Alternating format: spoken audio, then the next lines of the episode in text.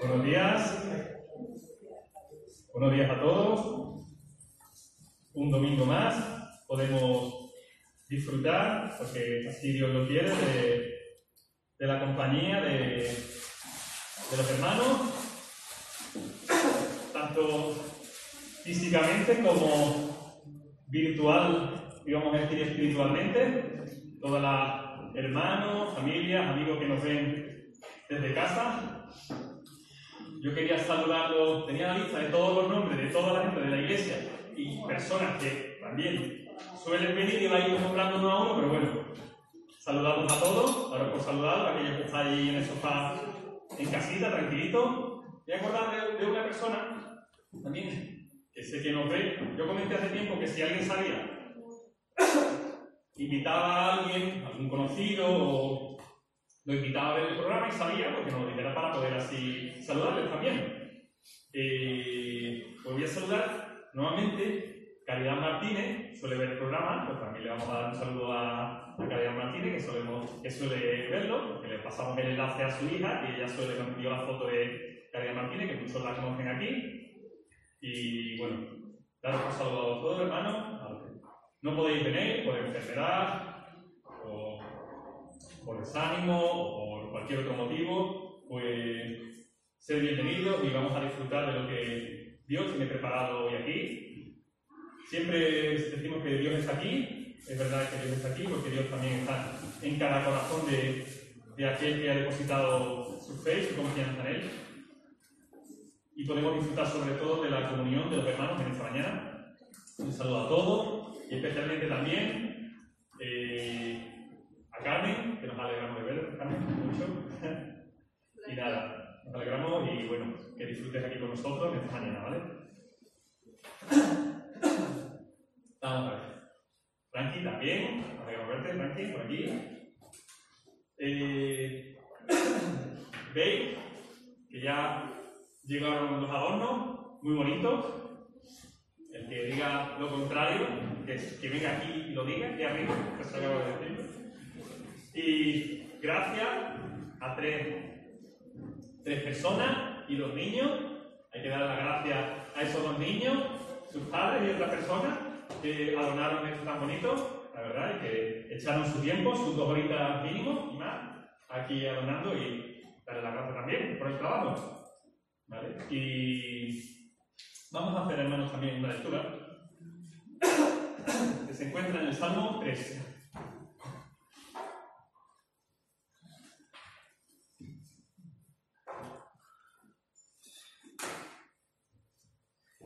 Dice así, Señor, ¿cuántos se han multiplicado mis adversarios? Muchos son los que se levantan contra mí. Muchos son los que dicen de mí, no hay para él salvación en Dios. Mas tú, Señor, eres escudo alrededor de mí, mi gloria, el que levanta mi cabeza. Con mi voz clamé a Dios y él me respondió desde su monte santo. Yo me acosté y dormí y desperté, porque el Señor me sustentaba. No temeré ninguna gran multitud que ponga sitio contra mí. Levántate, Señor, sálvame, Dios mío. Tú heriste a todos mis enemigos en la mejilla. Los dientes de los perversos rompiste. La salvación es de Dios. Sobre tu pueblo sea tu bendición. Amén. Qué bonita es, qué tesoro tan impresionante que nunca llegaremos a a comprenderlo y a entenderlo del todo, todas las maravillas y tesoros que Dios tiene aquí en su palabra.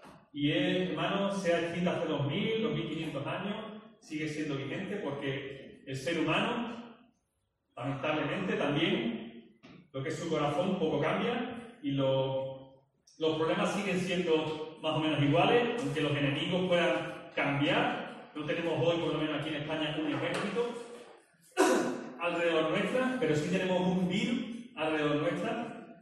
Y como decía aquí el salmista, en este caso era David, decía, muchos son los que se levantan contra mí, estamos rodeados de enemigos, hermanos, nuestro corazón mismo, nuestras tentaciones están ahí, muchos son los que dicen de mí, no hay para mí salvación, pero todos sabemos, hermanos, porque todos hemos podido experimentar esa gracia del Señor que dice, mas tú, Dios, eres escudo alrededor mía, mi gloria y el que levanta mi cabeza.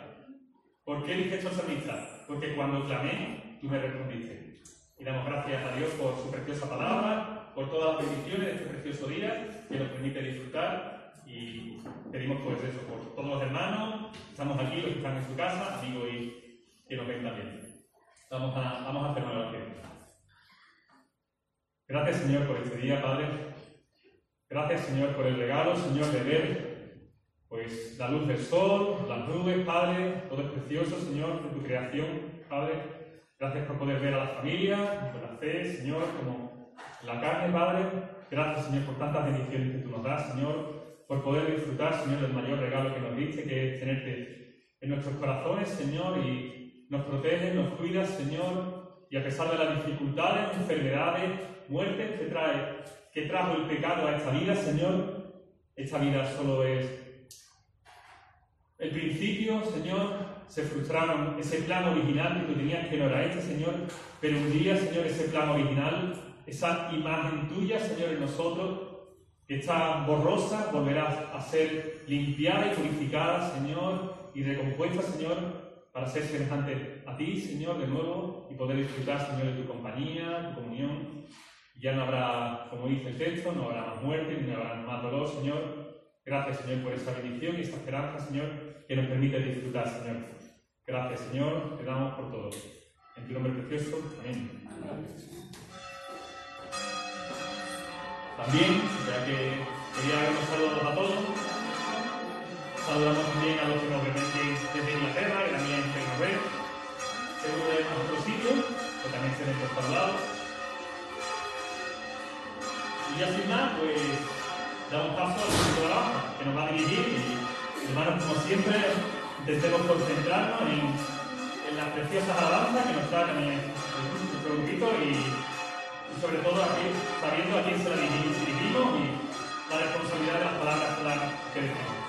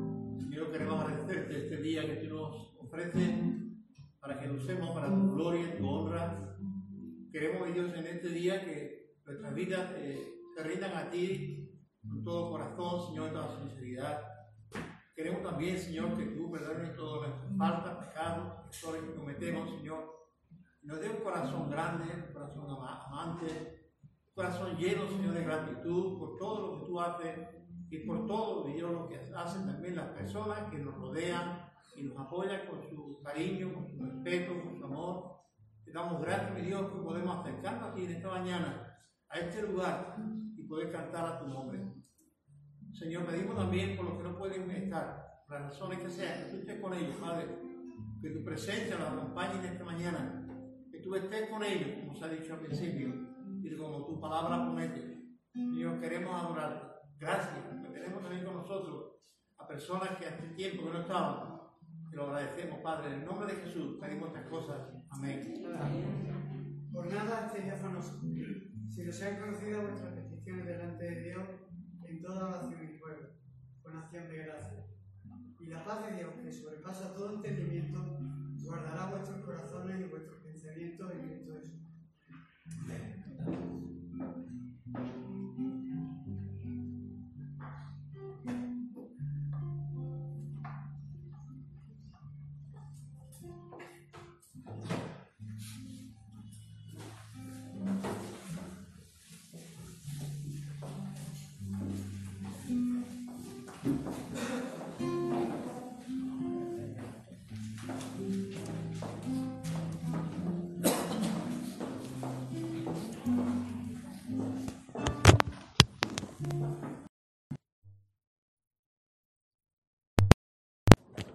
Muchas gracias al grupo de alabanza que está dirigido en este tiempo y así más pues damos paso también a la que lleva lo que es la palabra de esta mañana.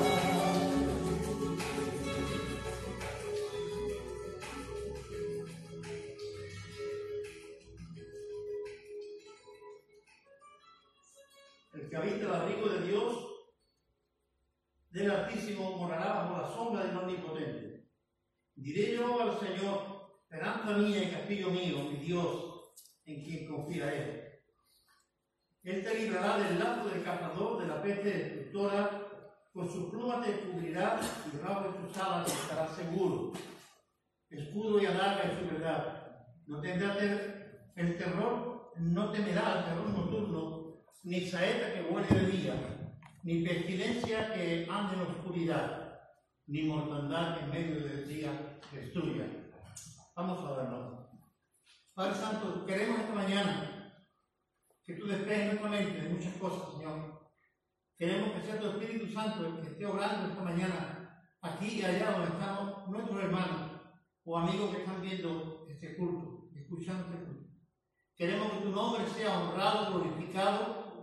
Queremos, que Dios, nuestra mente esté limpia en esta mañana para poder recibir aquello que tú quieras decirnos, Señor. No lo que yo tenga que decir, sino lo que tú quieres decir a cada uno. Te adoramos, Padre, en nombre de Jesús. Amén. Amén. Bien, hermano, hace tiempo tenía el Salmo 91 en mi corazón para hablar, porque ciertamente Dios habla y a veces nosotros no nos enteramos. Como decía el niño, no ve que los padres le riñeron porque dice que gritó pidiendo agua. El padre le dijo, hijo, así no se pide. No se grita en la mesa pidiendo agua.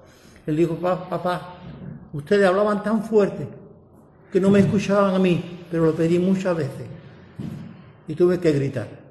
Bien, muchas veces no nos damos cuenta de lo que Dios tiene que decirnos, porque hay tanto ruido a nuestro alrededor. Decía otra vez en una ocasión que esa gente, hoy se ve ya menos creo, esa juventud que ponía los radios dentro del coche con unos baffles así de grandes que se escuchaba la chapa moverse así. Yo decía, escuchan eso para no escuchar la voz de sus propias conciencias, porque van actuando mal. Bien, en esta mañana me gustaría que pudiéramos ver y escuchar la voz de Dios. Este salmo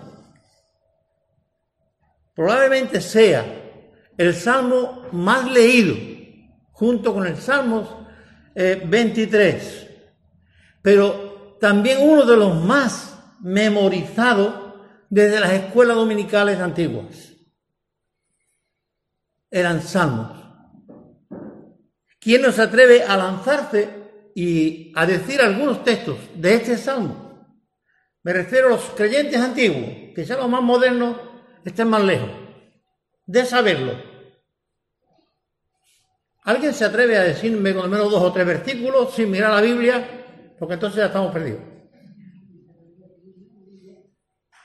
El que habita el abrigo del Altísimo morará bajo la sombra del Omnipotente. Diré yo a, mi Dios, castillo mío y Dios mío. Bueno, ahí va. Es que si cambia una frase, automáticamente despista. Dice, el que habita el abrigo de Dios morará bajo la sombra del Potente. Dice a Jehová. Si no dice Jehová y dice Señor, eh, eh, ya te descuadra y no puedes seguir. Bueno, la idea no era hacer un examen, sino vamos adelante, que es lo que tenemos que hacer. Bien, también tenemos que decir que fue escrito por Moisés y todos sabemos la vida que llevó Moisés. Un chaval que vivió como quiso vivir en la corte de Faraón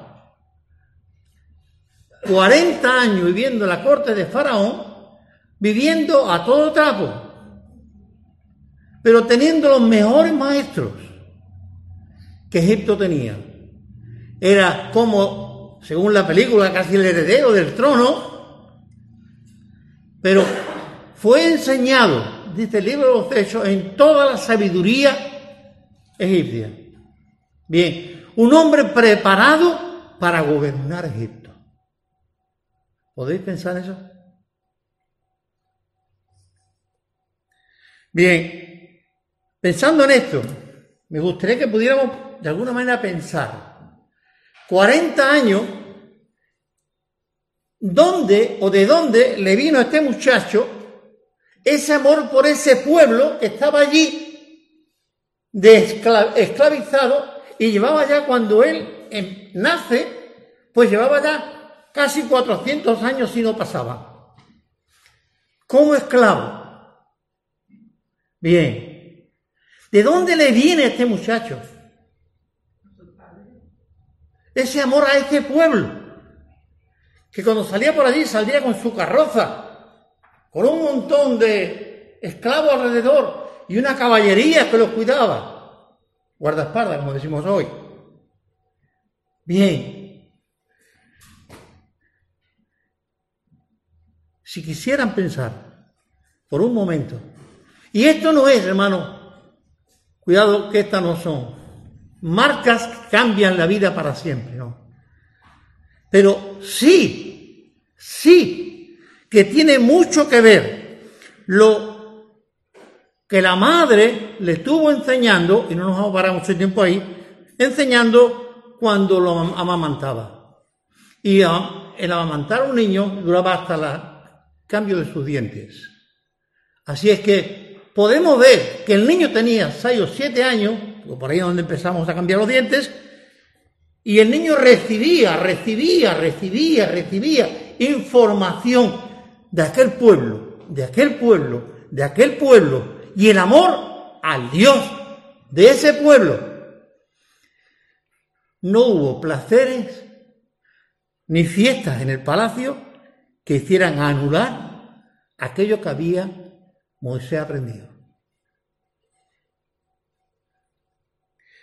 Bien, es cierto que hay muchos padres hoy, y imagino que antes también, que se esforzaban en enseñar a sus hijos lo mejor que había.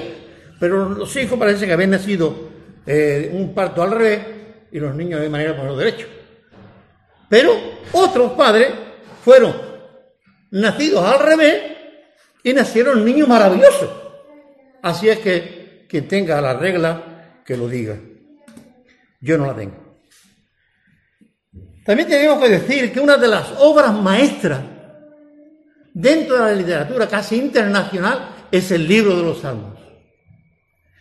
Poesía como las que se encuentran en los salmos, ni los griegos la escribieron, y menos en latín.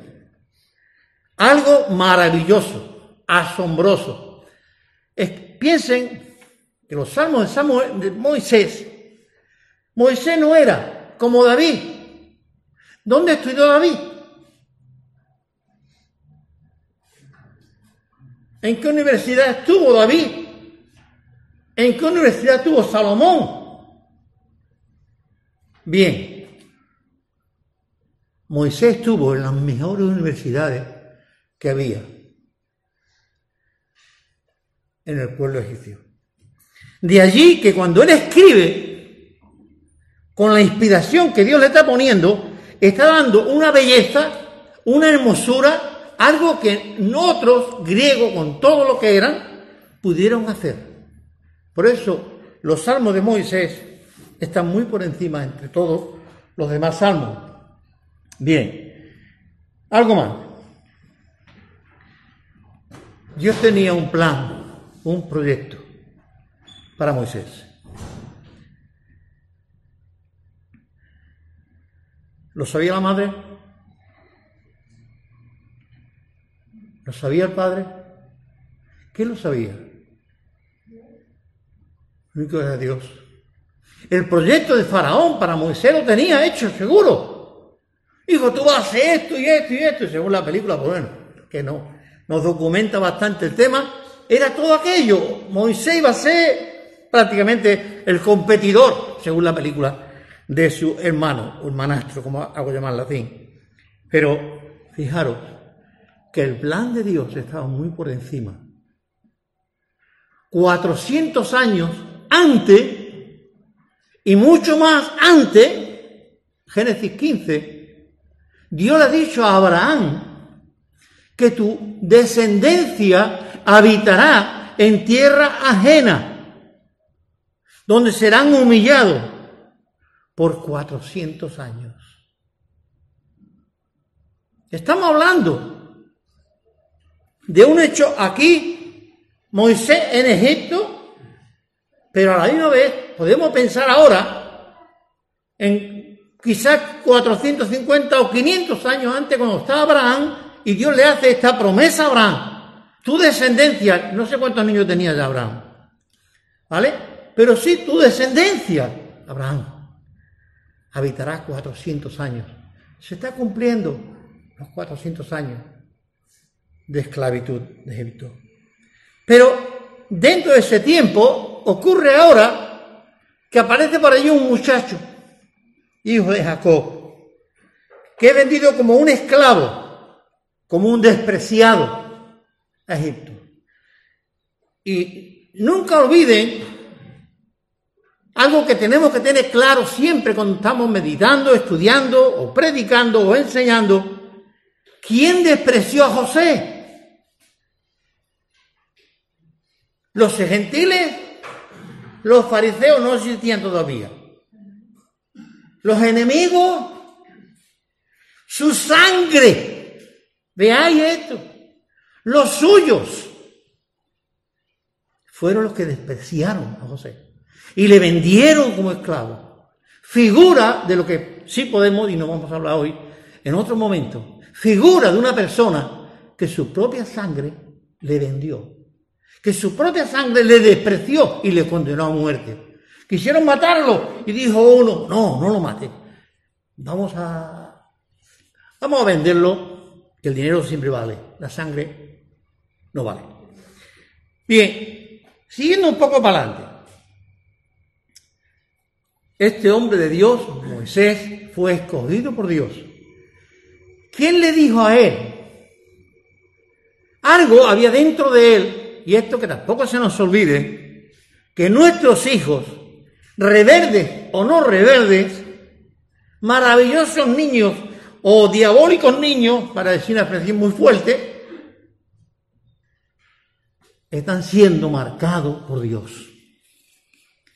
Hay una, hermana aquí entre nosotros que ella ora y habla de sus hijos como escogidos de Dios. Dios dijo, Pablo le dijo al carcelero de Felipe una promesa, le hizo, que era de, parte de Dios. ¿Serás salvo tú? ¿Serás salvo tú? Y toda tu casa. Y tu casa. Si yo creo eso, que me lo ha dicho Dios, no me lo ha dicho el pastor, yo voy a orar por mis hijos hasta que Dios cumpla la promesa. Y Dios va a cumplir su promesa. Será al final de los días de mis hijos cuando Dios borrará el nombre del libro de la vida, porque ellos siempre fueron rebeldes.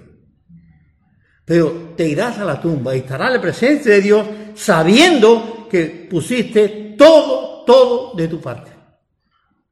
Y que Cristo puso toda su sangre, pero Él quiso hacer lo que fuera. Pero cuando oramos por nuestros hijos, tenemos que tener claro que hay una promesa de Dios diciendo, tú y tu casa, tú y tu casa. Tu fidelidad va a influir muchísimo en la vida de tus hijos pero no le está garantizando el reino de los cielos. ¿Está claro? Bien, Moisés es el hombre escogido por Dios. Fue, Hechos 7:22, el hombre que fue enseñado, dice el texto, en toda la sabiduría del pueblo egipcio. Con razón, es un hombre preparado para qué? Para formar un pueblo que no estaba formado era un clan grandísimo, pero no era un pueblo. Le dio la capacidad de formarlo, de dar leyes, leyes civiles, sociales, morales, espirituales, religiosas, todas esas cosas. Dios le permitió a Moisés enseñar a este pueblo, que lo saca de Egipto como un pueblo prácticamente gentil que viene adorando a todo lo que haya que adorar. No se asusten de que entre ellos hubiesen quien adorara al becerro, y nada menos que el más íntimo de, Samuel, de Moisés. ¿Quién era? Su propio hermano Aarón.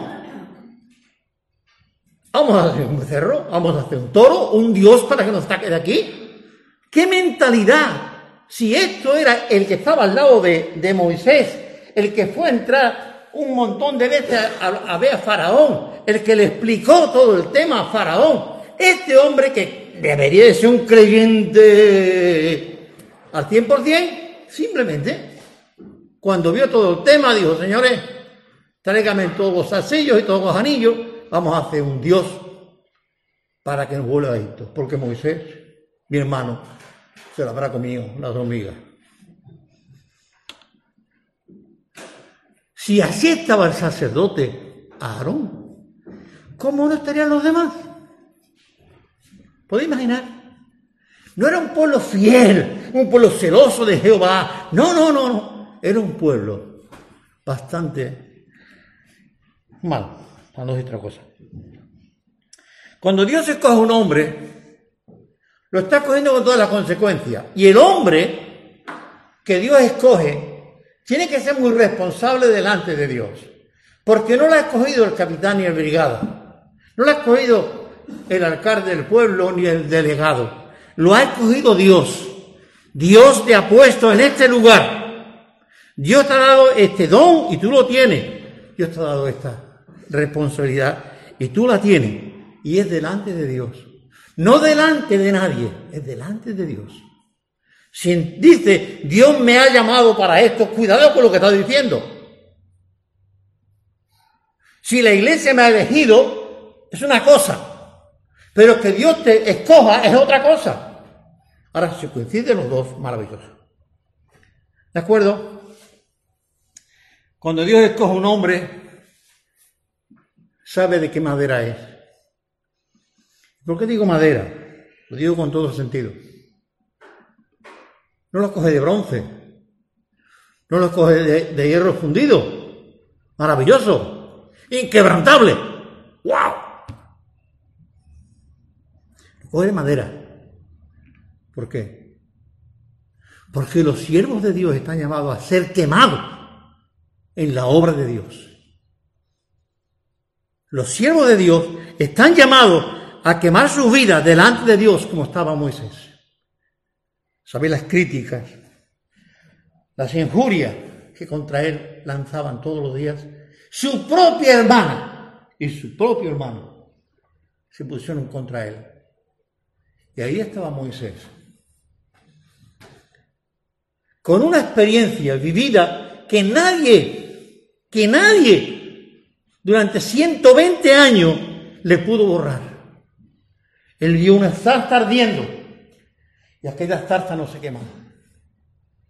Él escuchó una voz de Dios allí de aquella zarza que le dijo Moisés, aunque tú no te lo crees, tú eres el que va a sacar a, a mi pueblo de Egipto. Moisés, créetelo, lo que te falte yo te lo voy a dar. Pero tú créetelo y vete para allá. Convicción profunda, experiencia profunda. La vida cristiana y nuestra fe no se funda en coritos, en alabanza, en predicaciones preciosas. No, se funda en la experiencia que tú tengas con Dios. ¿Cómo te ha tocado esa experiencia de Dios en tu corazón? Los coros, las alabanzas, precioso, a Dios le agrada.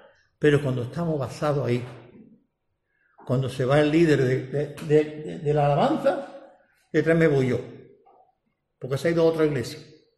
Y como canta también, pues yo me voy. Cuidado con esto. Es tu experiencia personal con Jesucristo. Es lo que te da la fe que traspasa las montañas o mueve las montañas. Recuerden, como he dicho, hasta la hermana de Moisés y Aarón le fallaron a Moisés.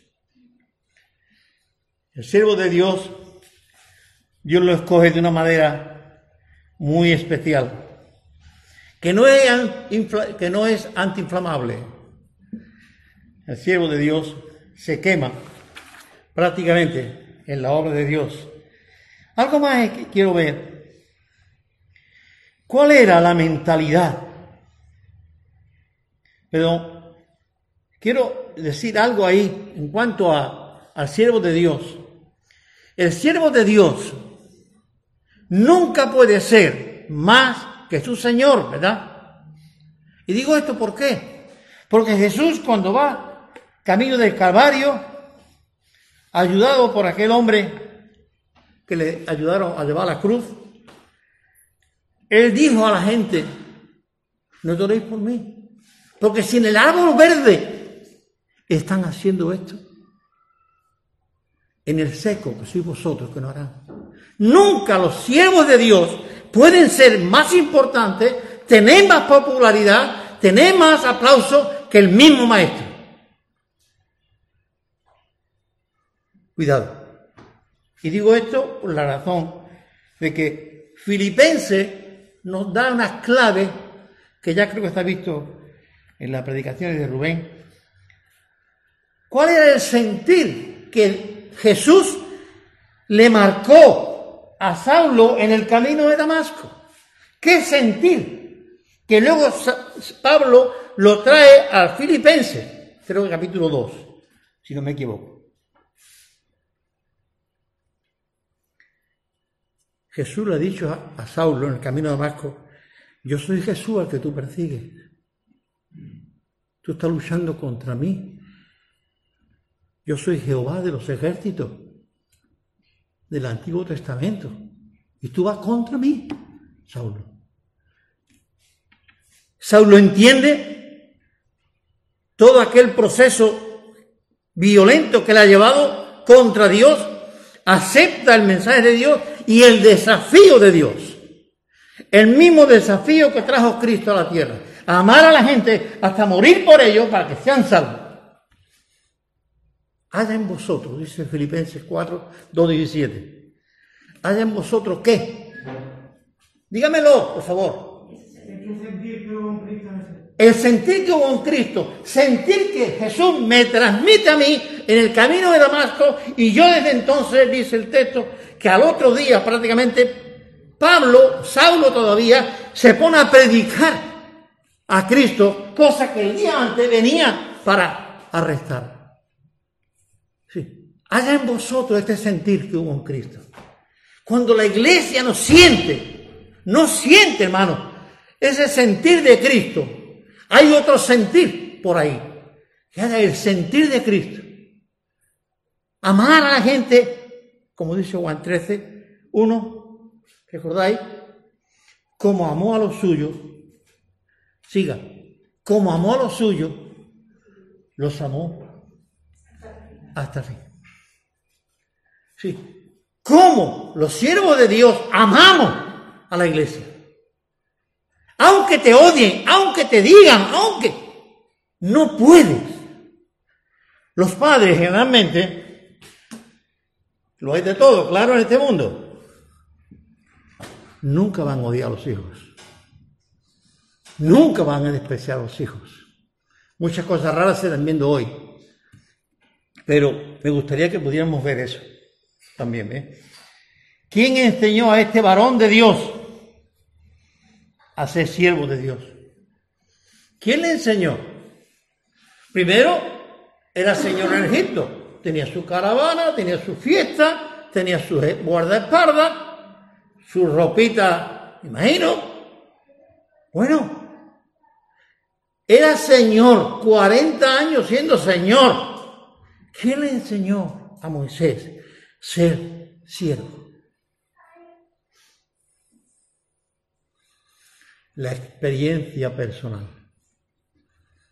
La experiencia personal. No voy a decir nada de las monarquías, pero se crían en los palacios, viven en los palacios, estudian en los palacios y cuando llegan a la calle no saben ni saludar a la gente. Sí, cuando tú vives en la calle, trata a la gente en la calle de tú a tú, de igual a igual, tú podrás gobernar. Tú podrás. Sí, cuando realmente estamos en la calle con la gente, hablamos con la gente, estamos al lado de ellos, podemos entender cómo siente la gente, cómo vive la gente y cómo aprecia la gente a los cristianos y a la obra de Dios. ¿Cuánto tendríamos que aprender de Moisés? ¿Qué es lo que tendríamos que aprender de Moisés? ¿Quién enseñó a Moisés, aquel joven opuesto príncipe de, Egipto, a ser un siervo?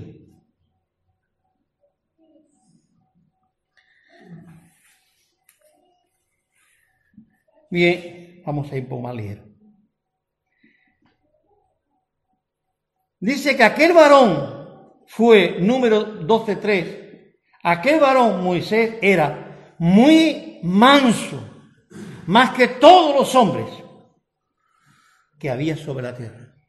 De un príncipe de Egipto, lleno de todo el lujo y rango de, príncipe de Egipto, una de las potencias más grandes en, en aquellos momentos en el mundo, allí estaba Moisés. Pero Moisés llegó a ser el más manso, el más noble de todos los hombres. ¿Cómo surge esto? hay una transformación espiritual. Tiene que haber un cambio espiritual. Tiene que haber una experiencia personal con Dios. Y Moisés la tuvo en aquel monte después de 40 años andando con su oveja. Y de allí Moisés arranca a la orden de Dios para Egipto. Y para más Inri, cuando iba por el camino, y se haría largo relato, la mujer le dijo, ahí te queda. y se volvió con su padre y se llevó el niño. Y Moisés se enfrenta a una empresa muy grande, convencer a un pueblo, casi de dos millones, convencer a un pueblo y convencer a la potencia que era Egipto, para que dejara salir a su pueblo, él solo, sin el apoyo moral de la mujer. Siempre decimos que detrás de un gran hombre hay una gran mujer, yo digo al revés, detrás de una, detrás de una gran mujer hay un pobre hombre que va ayudando en aquello que puede hacer. Moisés se encuentra solo, cuando entra en su cuarto está solo, cuando está allí solo. El apoyo moral de tu esposa, eso es inquebrantable. Eso es valioso hasta no poder más. Moisés se encuentra solo allí. Bien, seguimos adelante para no perder más tiempo. La responsabilidad que Moisés lleva a su espalda no es poca. La responsabilidad de los hijos de Dios no es poca. Tú eres sacerdote en tu casa, en tu familia. Pero también contamos en el Antiguo Testamento la extensión, que el que viva en tu casa, dice eso al pueblo hebreo, al criado que tú tengas en tu casa, al que sale contigo a tomarse el café por la tarde, toda esa gente, tú tienes la responsabilidad de comunicarle ese mensaje que tú estás viviendo. Porque si no lo estás viviendo, mira, camarones somos y la corriente nos lleva.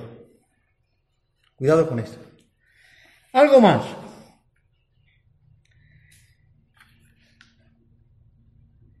Si hablo de la fe, me gustaría decir muy poco, pero hay algo ahí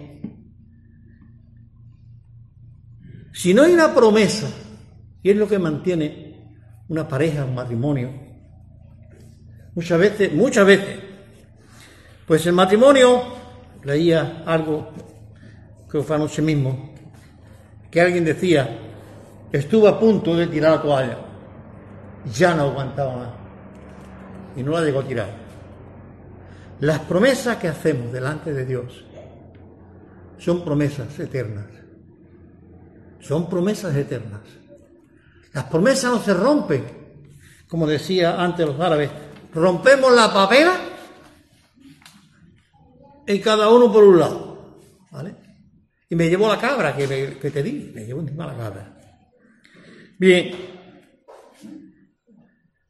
la promesa que Dios le hizo a Abraham, he citado antes, 400 años vivirá tu descendencia y ahí se estaba cumpliendo.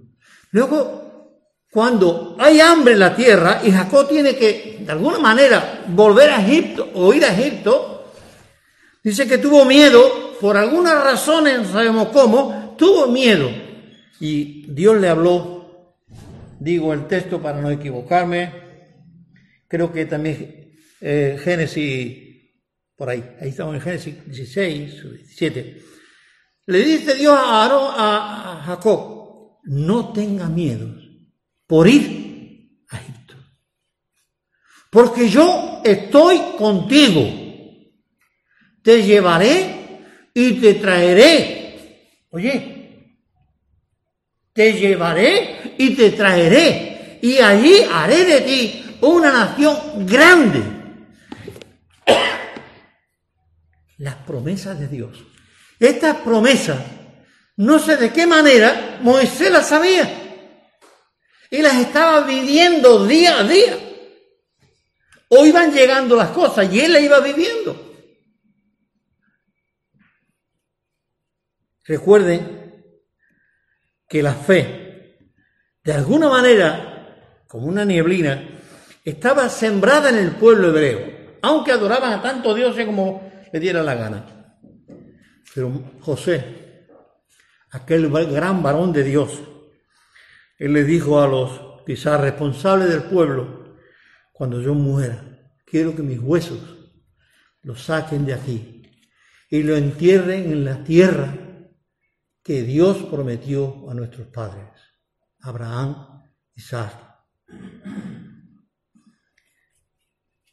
Ahí hay una fuerza tremenda de parte de Dios.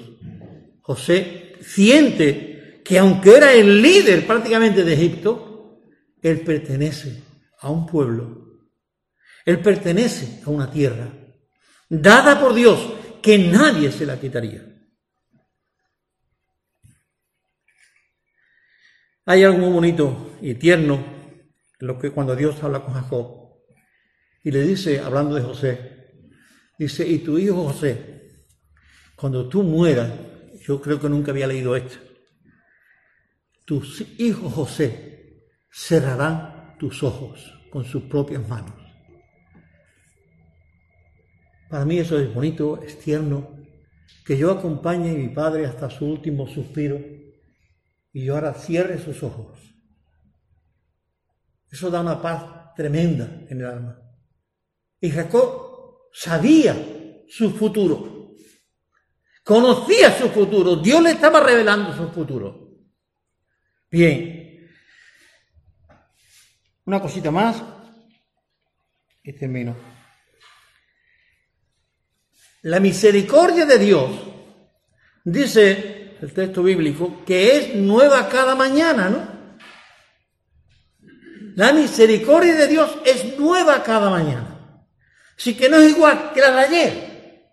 La de ayer pasó, pero la de hoy es nueva.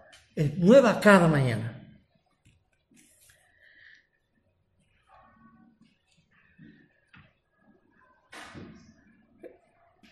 Cuarenta años en un desierto. Yo había Pablo, se me ha olvidado la foto, hijo. Ver, bien, este mismo, por ejemplo, puede servir. Pasa que no tengo la varita para marcar. Pero bueno. ¿Sabes de Egipto? Cuando Israel sale de Egipto, era muy fácil coger la rayita verde e llegar a Canaán. Dos semanas. No había más. Dos semanas. Era la ruta caravanera entre uno y otro. Ningún caravanero se metería por todo el monte, ni las montañas no, porque hay meses, escasez de agua y de todo. Pero Dios coge al pueblo y lo manda para acá. Bien, hay un conflicto que no se resuelve y es, ¿realmente la península sinaítica es esta o es esta? Aquí donde estaba Madián, el suegro de Moisés.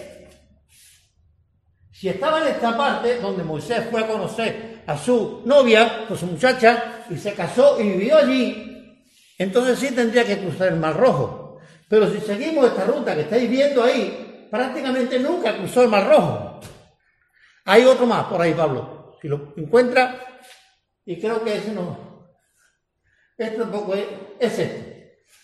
Salen cruzan todas esas montañas y toda esa tierra era tierra de Egipto. Los egipcios podían correr por ahí, no se meterían en una nación distinta, porque se encontrarían con un conflicto bélico.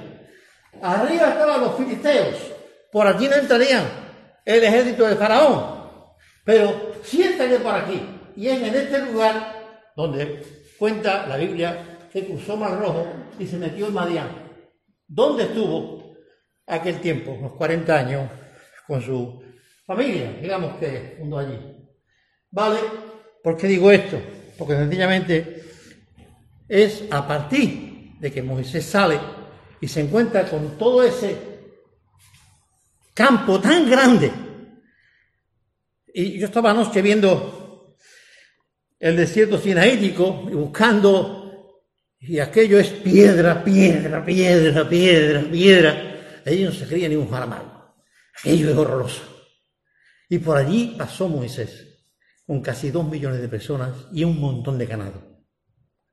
¿Cómo? ¿Por qué se metió por allí?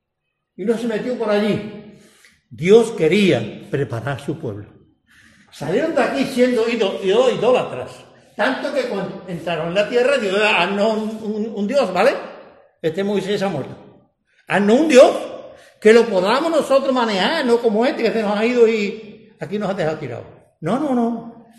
Bien. La misericordia de Dios, ¿cuál es? La hemos experimentado esta mañana. El desierto tiene dos extremos, ustedes lo saben. O es frío bajo cero, o es calor sobre todo los ceros que tú quieras ponerle. Allí había estado viviendo Moisés 40 años. ¿eh? Moisés sabía lo que era temblar de noche al lado de sus ovejas. Sabía lo que era sudar y buscar la mínima sombra para meter la cabeza, aunque sea. Sabía lo que era la dureza del desierto. Ese era el siervo. Ya no era el príncipe de Egipto. Era un siervo. Un criado de su suegro. Estaba al servicio de su suegro. Algo más. ¿Qué es lo que Dios o qué es lo que el pueblo necesitaba precisamente más que nada en aquel desierto que tenía por delante? Dos cosas. Sombra y luz. Y agua iba saliendo de, camino. También aparece por ahí. Pero hay 40 años que la nube de Jehová, ahí tenemos el fuego, que tú quieras, Pablo, voy a ¿Eh? Tenemos el fuego o la nube, este, la nube, que subía y cubría el desierto. Nunca tuvieron sobre cero en el sentido de ser de calor. Nunca llegaron a un extremo de calor. Aquella nube daba sombra. A ellos, a sus niños, a los ancianos, al ganado, todos tenían sombra. ¿Sabéis lo que es el milagro de 40 años? Que no hubo un día que el sol apretara más de la cuenta y traspasara los rayos violetas esa nube. No, Señor. Era la gracia de Dios cubriendo a su pueblo. Su pueblo, que era idólatra, que venía cargado de oro y de todo, y lo fundieron para ser un Dios. Ese era el pueblo. Pero, cuidado, Dios ha prometido a su pueblo, Dios ha prometido a sus hijos, estaré contigo, como le dijo Jacob. Te llevaré y te traeré. Era la promesa de Dios Jacob. Moisés, no sé cómo lo sabía, pero ahí iba. Esta nube cubría y daba sombra a toda la gente, pero era de noche, el extremo de frío y de oscuridad. ¿Qué hacía esa, esa nube? Estaba dentro de, en el centro del campamento. Daba luz. No hacía falta tener luz eléctrica. La energía que tenemos hoy, allí ante este, esta energía, no valía. Luz y calor. No hace falta los eledones. Luz y calor. La gracia de Dios, la misericordia de Dios.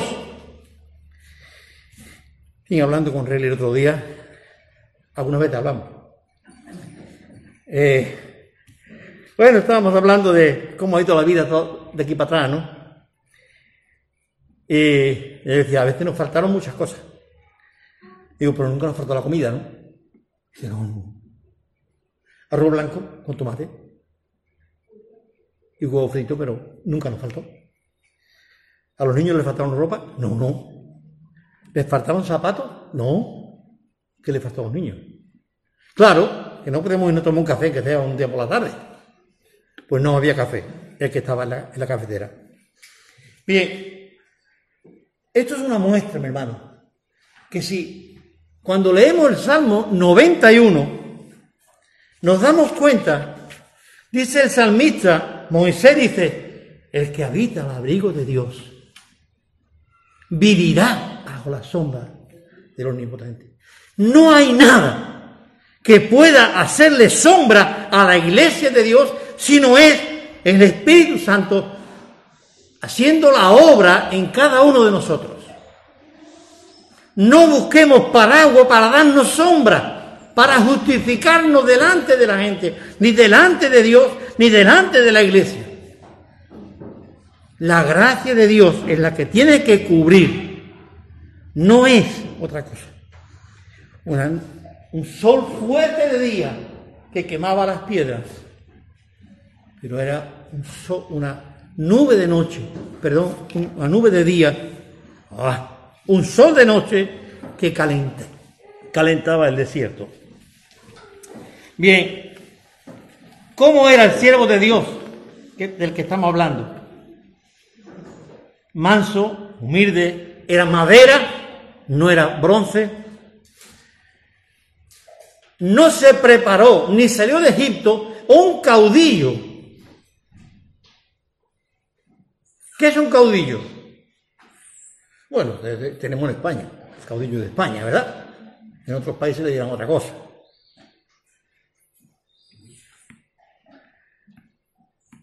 Moisés no era un caudillo. ¿Qué era Moisés? Era un siervo.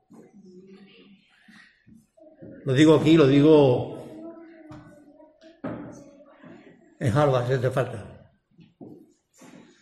No quiero nunca llamar a los hijos de Dios siervos de Dios, pero líderes de Dios, ¿no? Son siervos de Dios. Cuando los creyentes empiezan a llamarse líderes, a mí me suenan las tripas.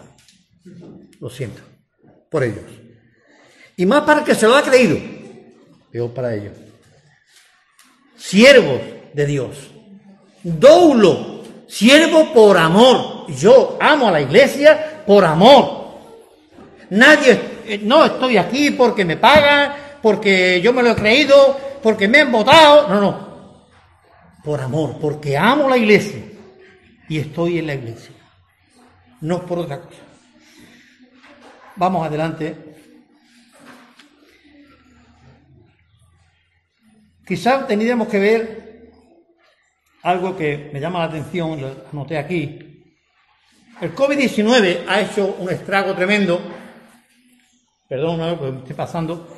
El COVID-19 ha hecho estrago muchas veces en esa seguridad que tenemos los creyentes. Vale. Bien, yo lo he hecho, tú lo haces y lo hacemos todos.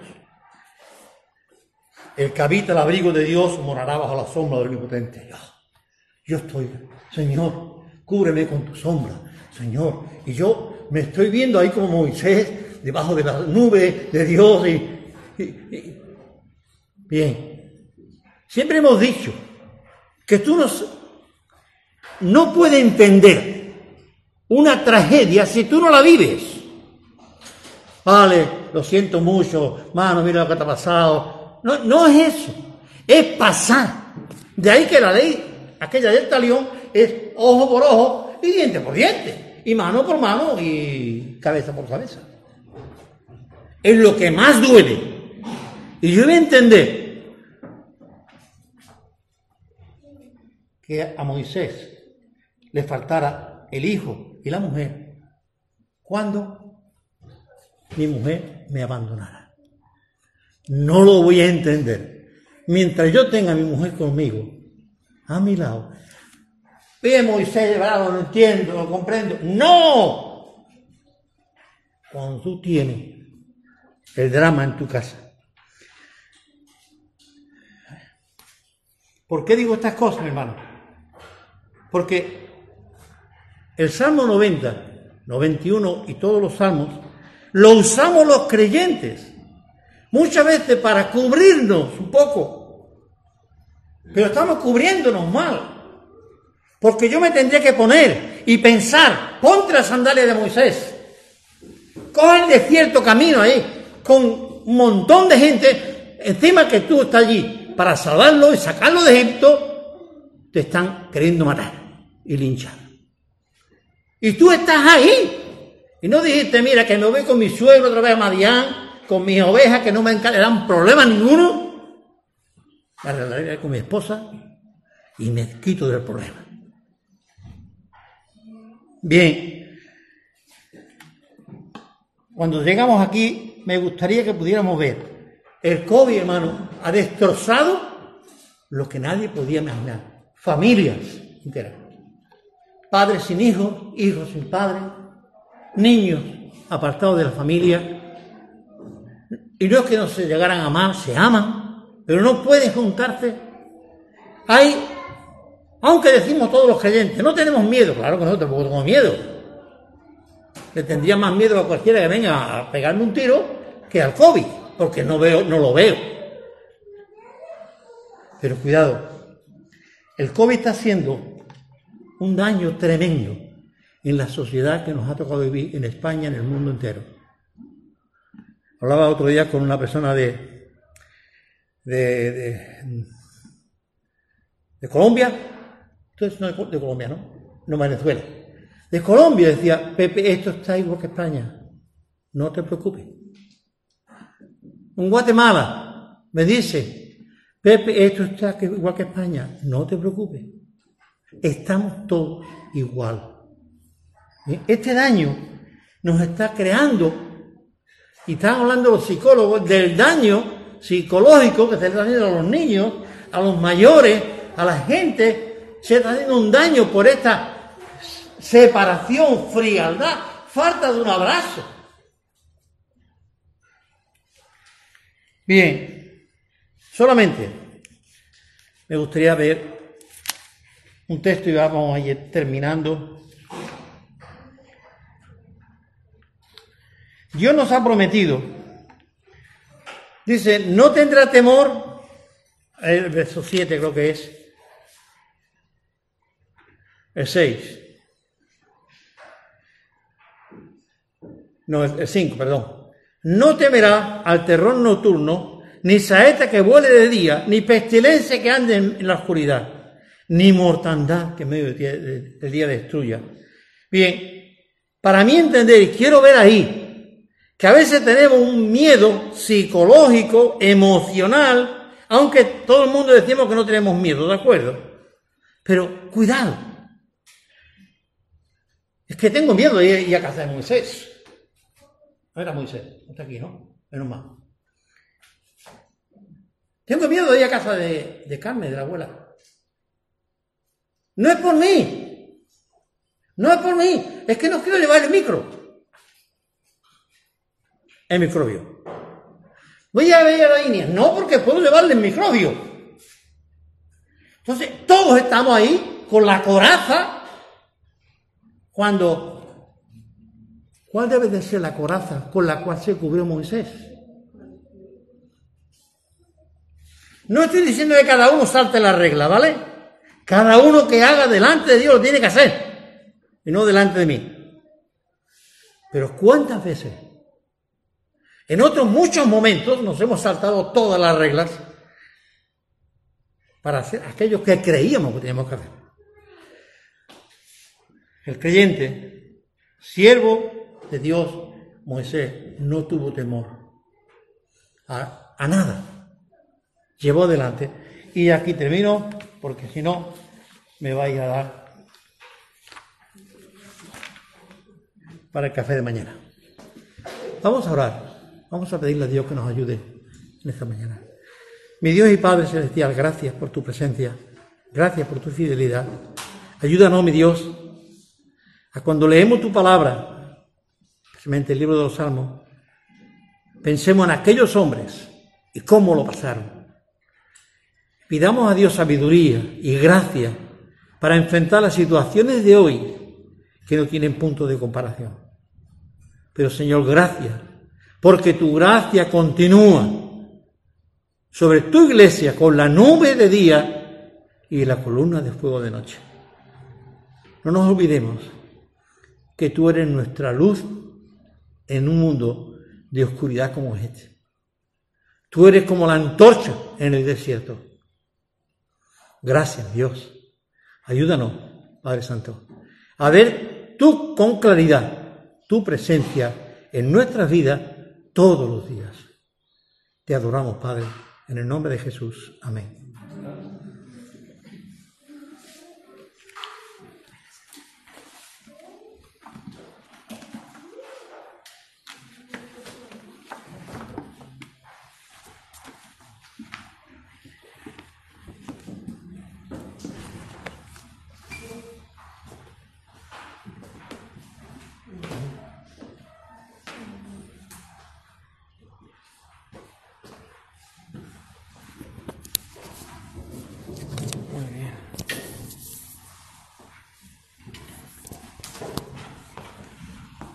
Claro que el adorno ese no está en buen sitio. ¿Me lo, engancho aquí? ¿Mejor? Vale. Muy bien. Pues. A ver. Es que esto. Es que no. Ah, no está aquí. Ahí. Vale. Bueno. Una de las cosas que. Bueno, ahora vamos a, vamos, vamos a tomar la Santa Cena. Todo lo, me imagino que en casa también lo estaréis viendo. Que estamos preparados para tomar la Santa Cena.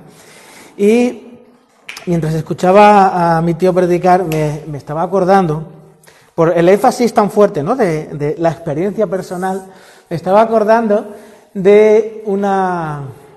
Cuando yo era más joven, porque ya con 42 tengo que decir que cuando yo era joven, eh, me, acordaba de...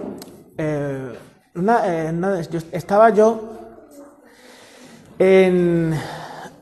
estaba en Linares trabajando, cogiendo aceituna, y eh, uno de... No, no recuerdo ahora, creo que es la segunda película de Señor de los Anillos, pero no lo sé, no me acuerdo ahora bien.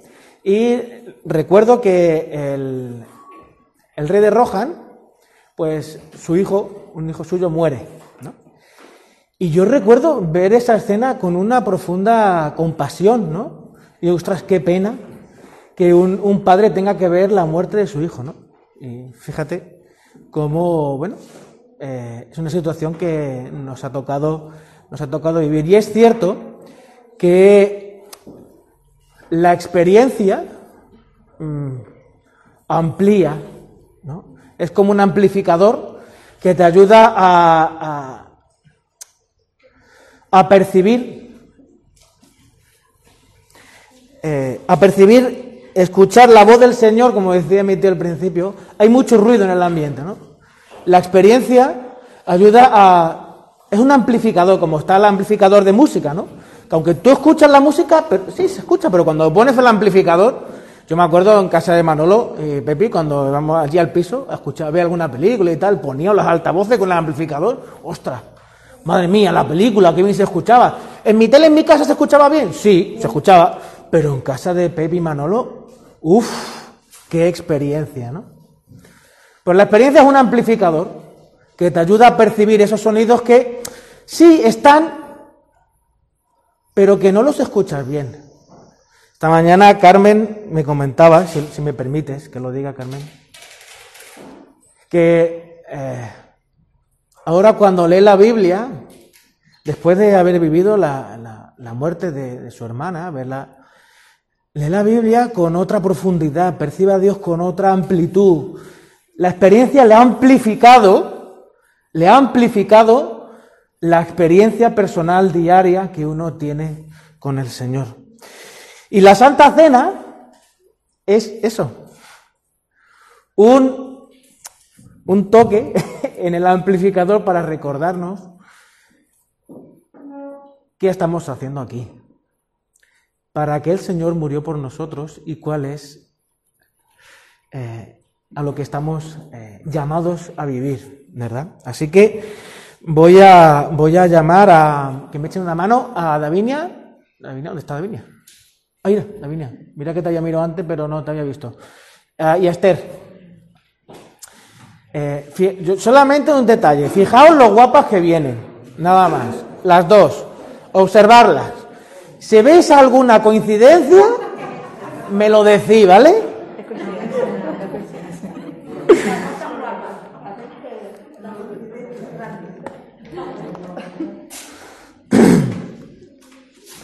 Pues sí, la experiencia. La experiencia es un, un, regalo que el Señor nos ha dado, que el ser humano tiene, para poder ir profundizando cada vez más en el conocimiento de, del Señor, de nosotros mismos y de poder amar cada vez mejor a las personas que están a nuestro alrededor. Eh, voy a leer el texto con el que siempre eh, nos, eh, el Señor, pues, bueno, Pablo nos, nos, nos, invita a recordar este momento, ¿verdad? Dice, porque yo recibí del Señor lo que también os he enseñado, que el, que el Señor Jesús, la noche que fue entregado, tomó pan y habiendo dado gracias, lo partió y dijo, tomad, comed, esto es mi cuerpo, que por vosotros es partido, haced esto en memoria de mí. Pues como la, la experiencia de conocer al Señor pasa por la experiencia que el Señor Jesús tuvo en la cruz, vamos a revivir de alguna manera aquella experiencia en la que el Señor pues nos dijo, quiero que estés conmigo, quiero que seas mi amigo, quiero. Y tú lo entendiste y diste y dijiste que sí. Davinia, por favor, ¿quieres orar por el pan? Señor, te damos gracias porque podemos estar aquí delante de ti, Señor. Gracias por tu palabra, Señor. Gracias por, el, por, esta, por, esta, por que vamos ahora a tomar la Santa Cena, Padre, que recordamos, Señor, el sacrificio tan grande que hiciste en la cruz por nosotros, Señor.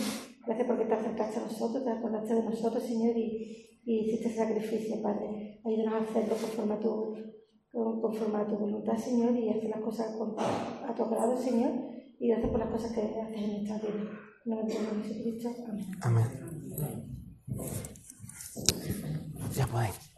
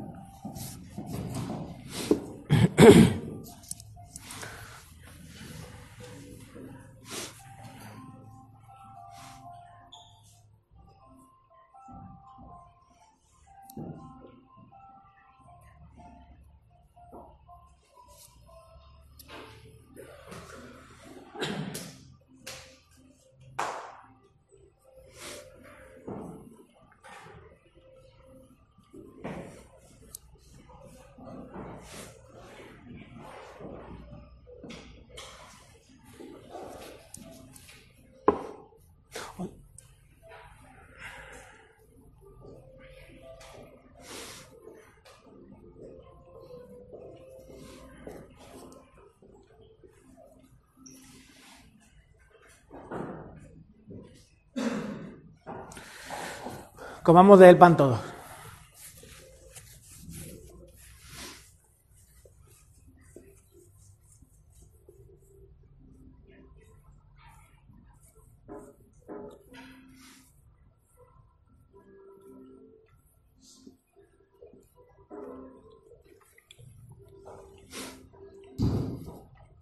El texto sigue diciendo así.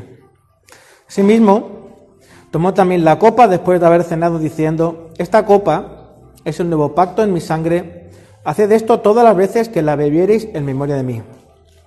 Así pues, todas las veces que comiereis este pan y bebiereis esta copa, la muerte del Señor anunciáis hasta que Él venga.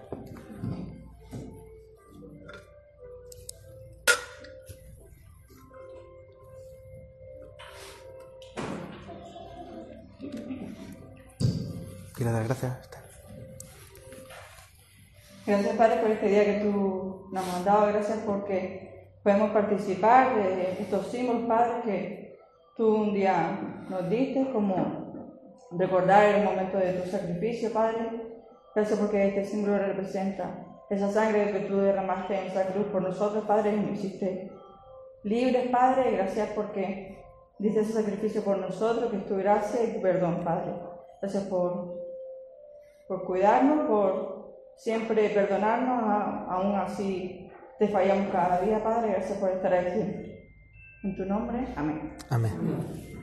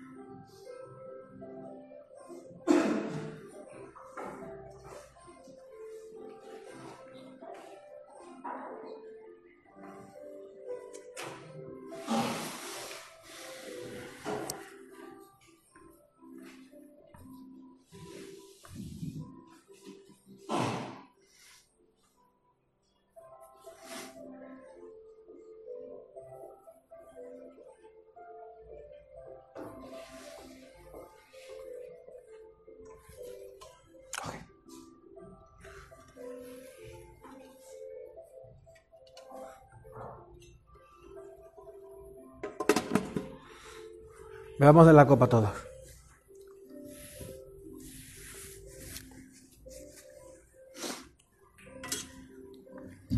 Señor, te agradecemos el poder estar, Señor, juntos. Te lo agradecemos porque es un regalo, Señor. Como muy bien ha, explicado, Señor, mi tío, el COVID está siendo, pues, bueno, una barrera, una barrera, Señor. Pero te rogamos que nos, nos ayudes a, a ver en esta barrera tu mano, Señor,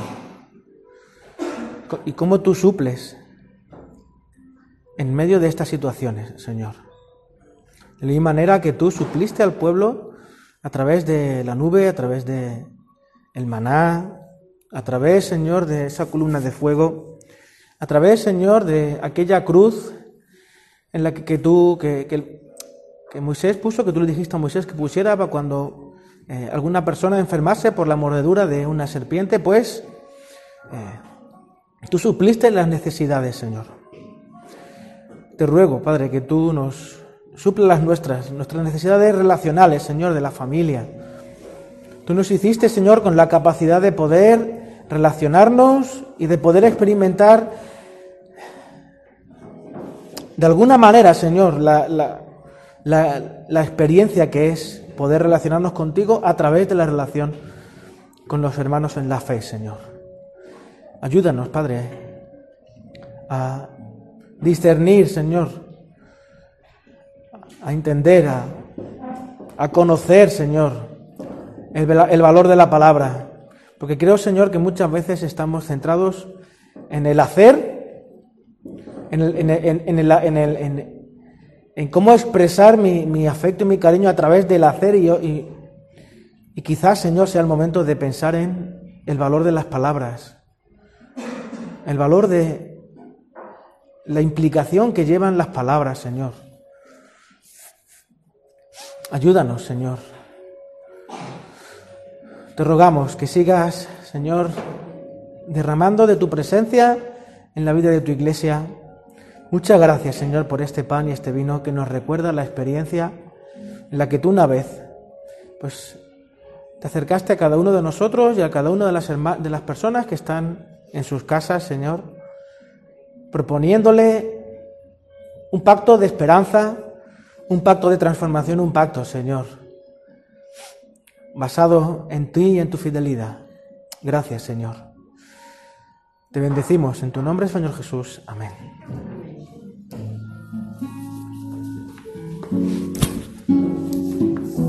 Música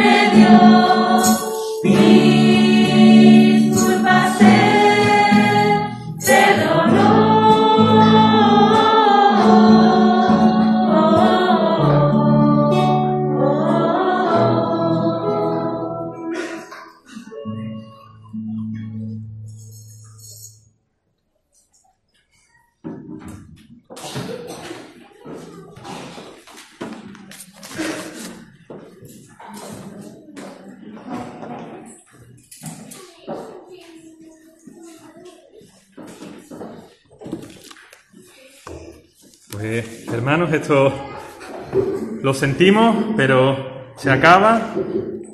Y iba pensando ahí, hemos tenido la comunión entre los hermanos, lo que es la palabra, tenemos a Dios presente, al Hijo, al Espíritu Santo, las alabanzas, un poquito de cielo puede ser también un ejemplo de ese pedacito y hermano, continuaremos así, pero mucho mejor cuando estemos también en su presencia y damos gracias a Dios por esta mañana, por haber podido disfrutar de todo lo que nos han traído también, todos los hermanos que han participado en esta mañana.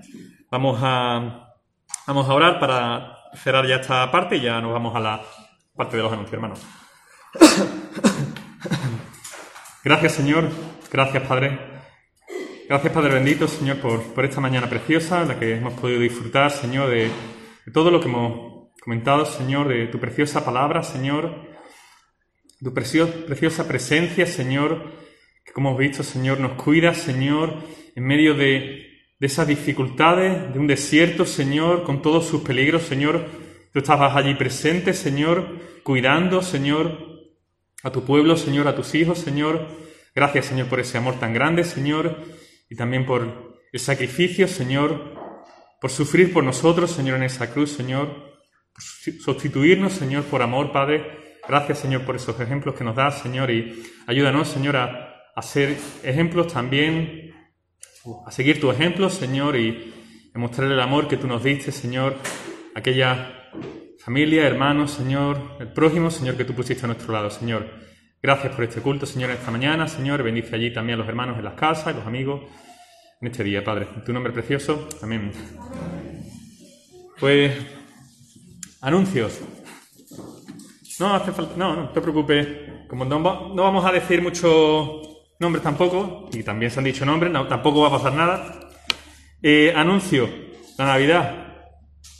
Pues vamos a tener, vamos a tener Navidad, lógicamente, vamos a tener Navidad. Sí, sí, Hombre, si no se acaba, si no se acaba el mundo, seguro.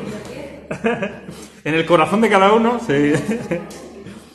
y lo celebraremos. Se están con los preparativos, ya se informó, todos aquellos que querían participar, pues, pues participarán en lo, en lo que se está preparando y será el, domingo 20, 27, ¿no? 7 creo que ¿no? Sí, el 13, 20, 27. ¿Qué más? este jueves se repartirá alimento, el fondo de alimento también de la, de la Cruz Roja. ¿vale? Tenemos hay que seguir trayendo, hermano, alimentos sobre todo de higiene, ¿verdad? Higiene personal, lo que más hace falta. Aquellos que no puedan, pues puede también dar una ofrenda para comprar y una persona encargada, pues va y se compra también esa, esa parte, que no tiene que ir a comprar o traer también, que muchas veces es más engorroso.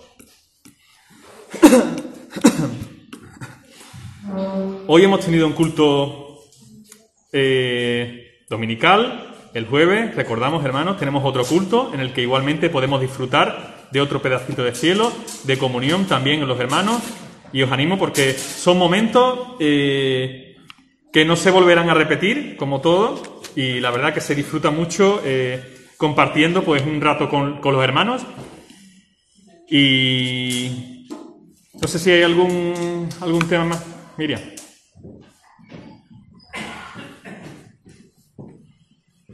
Tiene que ver con, el culto de Navidad, que como ya sabéis va a ser un poquito distinto, pero no por eso va a dejar de ser especial y emotivo como todos los años. Este año lo que queremos hacer es el teatro que se está montando, que va a ser similar al que se hizo con los niños en, el, Día del Templo, y aparte va a ser un culto de compartir aquí.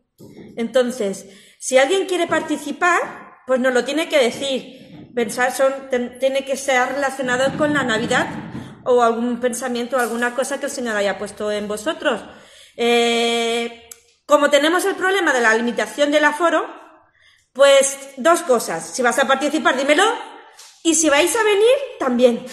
¿Vale? Para eh, que podamos respetar las normas. Como siempre, se van a habilitar diferentes espacios aquí arriba, aquí abajo y online, desde luego pero tenemos que llevar un poquito el control. Entonces estaría bien que nos dijerais quién va a venir, ¿vale? Y si queréis participar.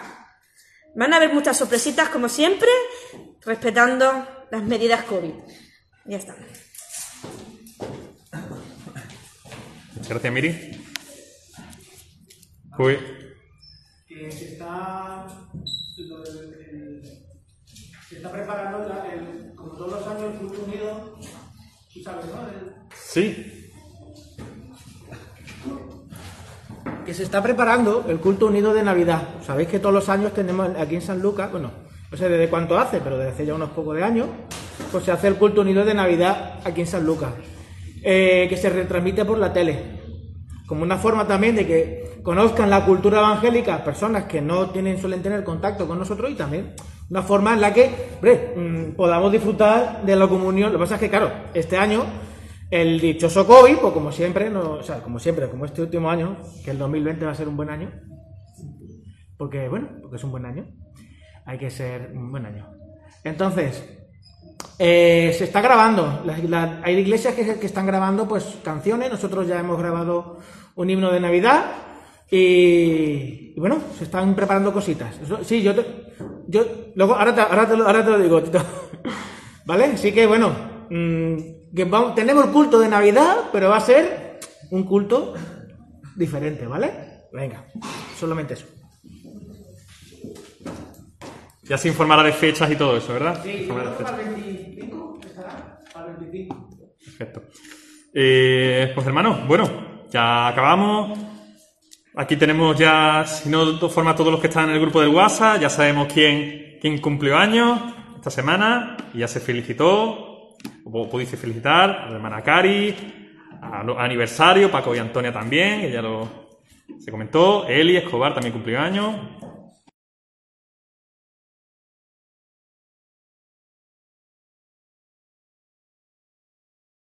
disfrutar. Damos también gracias a los hermanos y amigos que nos han podido también ver y han podido disfrutar esta mañana.